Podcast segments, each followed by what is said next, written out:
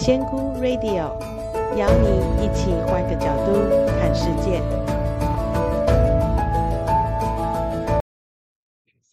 Hello，大家好，我是仙姑。今天是星期一，大家 Blue Monday 吗？其实最近也开始要入秋了。其实，在入秋的时候，因为尤其是在北部，因为日照减少，其实有一些人，如果是曾经有过忧郁病史的朋友，有可能在这个时候会比较容易被呃复发，会被一些影响到。那其实我们也不要说是有忧郁症的朋友，其实我们每个人都有情绪，那情绪就是像嗯、很自然的，它会有高低起伏，所以我们也难免。不管你有没有曾经有过忧郁症，我们只要是人，我们都难免会遇到一些情绪比较低落的时候。那这个时候我们该怎么办呢？如果你能够察觉到自己的心情开始闷闷的，呃，晚上睡不好觉，嗯，好像怎么样都开心不起来的时候，也许我们可以先来做一些简单的事情，帮助自己走过这一个。情绪的风暴，吼，大家我给大家一起一点点小小的建议。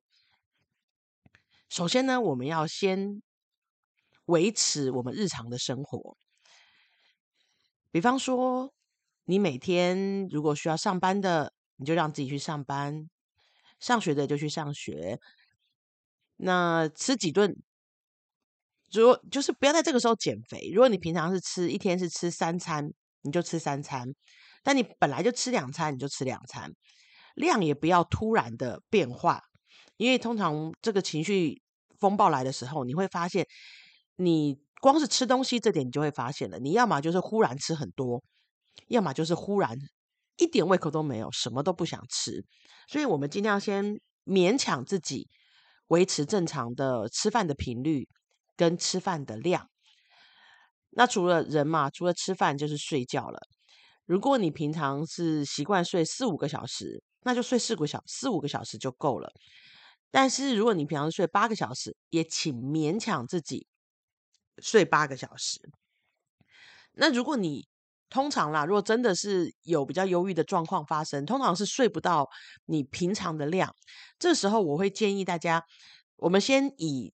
不吃安眠药的方式来讲，我先把那个病理性的吃药先撇在一边。但是如果你真的有需要，请你还是按照医生的建议去使用药物。我说的是一般人，如果你没有在用药的情况下，其实现在网络上有很多方式在提供大家帮助睡眠的方式，吃一些呃辅助的食品哦，或者是在睡前听一些助眠的音乐。那我个人是觉得有些书籍也是蛮助眠的，就是大概翻三页我就想睡觉了。那当然，因为像我的学生听那个我们上光课的，听那个冥想党，大家都很好睡。就是你自己找到一些你可以帮助你睡眠的东西哦。我一定会有人分享说，睡前看那个搞笑影片很好睡，但是你每个人要去找自己的方式啊。像我就是越看越嗨哦，不行，那就是你要找到你自己的方式，然后用各种助眠的方式。帮助自己尽量可以维持原本睡的品质跟时间，好，我们质量都顾到。所以第一个就是我们先把日常生活维持住，不管是呃我们日常日常的作息、我们的饮食、我们的睡眠，我们尽量先维持。因为以前没有在忧郁的时候。这个是一个理所当然的事情，但是当你真的忧郁，你发现你的情绪有状况的时候，其实这个是需要花一点力气去维持的哦，包含逼自己吃东西，逼自己去睡觉。但是首先，先请你维持你的日常作息，好，请你花一点力气。那再来呢，我们就我就建议各位可以增加一些平常呃不常做的事情。首先，第一件事情就是尽量去大自然走走。哦，到我们到户外去走走。如果你没有办法去爬山，去很远的地方，先找家里附近的公园。如果说像呃一早或是傍晚太阳没有那么大的时候，你可以去散散步，河堤也可以，公园也可以，感受那个阳光洒在自己的身上。哦，不要把自己包得密不通风哦，因为其实太阳对呃我们来讲，它是一个非常。百利而无一害的能量，它是一个暖暖的，好，让你的身体可以感直接感受到温暖的力量。那大自然这些草木树木们，他们也会提供给你，他们是一些高频的存在。所以你没有发现，我们人其实亲近大自然是很舒服的，因为你的那些负面的杂质，什么分多金，他们比较帮你容易帮你把它吸收掉那些负面的情绪跟杂质。所以大自然加上阳光，就是你最好的药方。当然，如果你有时间，可以到一些呃小步道走走，因为其实真正的大自然就是山里面啊，或者是溪边啊，那种大自然会是比较呃更强力有效的。但如果真的没有，你下午能够去那个公园走走，让那个太阳比较不要比较那么强烈、温和的太阳晒一晒，都是好的。真的，只要晒到太阳都是好的。那尽量在那边的时候不要滑手机，就深呼吸，感受一下你身边的植物，感受一下你头顶的太阳，感受看看身边的人，看看身边的植物，好，花一点时间就好了。那再来呢？除了走向大自然跟晒晒太阳以外，大家其实可以去找一个你喜欢的冥想，做每天花大概十几分钟到半小时的时间，做一个找一个你喜欢的冥想去做。现在这一个资源真的太多了，你去那个 YouTube 上面打出 冥想，哇，成好多好多答案会出来。那像我来讲呢，我比较习惯做的是有人讲话带领的，像我会去做萨古鲁的。伊夏克里亚，这我一直有推荐过，我喜欢做他的伊夏克里亚冥想。那还有，呃，有一些人有分享那个昆达里尼冥想，像我之前都是做我是欧拉的，那他只是他频道好像之前不知道为什么停了，现在又是被 YouTube。疯了，不知道为什么原因，但是他好像现在又在重新弄。但是除了他以外，还有很多的老师在做昆达里尼的冥想带领，那是一些简单的动作加唱诵，这些都可以哦，也不要多，不要给自己太大压力，一天找一种。你觉得你看了那个老师的声音哦，那个他诉求的东西是你喜欢的。有人喜欢疗愈的，有人喜欢金钱丰盛的，然后有人喜欢清理业力的。然后像我来讲，呃，我喜欢伊莎奎亚，是因为我觉得它就是一个基本的保养，让我的心灵可以比较平静。去找你喜欢的，因为每个人喜欢的老师是不一样的。找到你喜欢，找到一个就好，每天做一个。那也有的是你只要直接躺着。好，你只要直接躺着，他会念，你就你的意识跟着他的声音走就可以了。那再来还有一种是他们会用颂钵，好，颂钵的方式或是其他的音乐频呃频率的方式帮助你。那如果你有睡眠障碍，你也可以去找有睡眠呃帮助睡眠的这种冥想档，就是纯音乐的都可以，请你跳一个加入你每天的生活作息中。一天做一个，时间一长，大概两个礼拜之后，你就会开始发现自己比较平静了。好，那个情绪好像不会那么的低落，不会这样子像云霄飞车一样。好，这个真的是一个很棒很棒的习惯，大家可以试试看。那最后一个呢，我会建议大家可以找出一个自己的热情所在。好。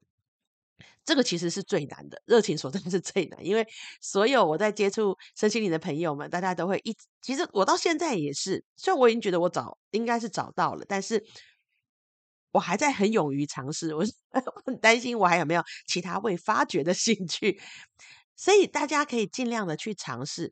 首先呢，我会建议大家从你的儿时的兴趣去找，比方说，我记得我小的时候很爱跑步。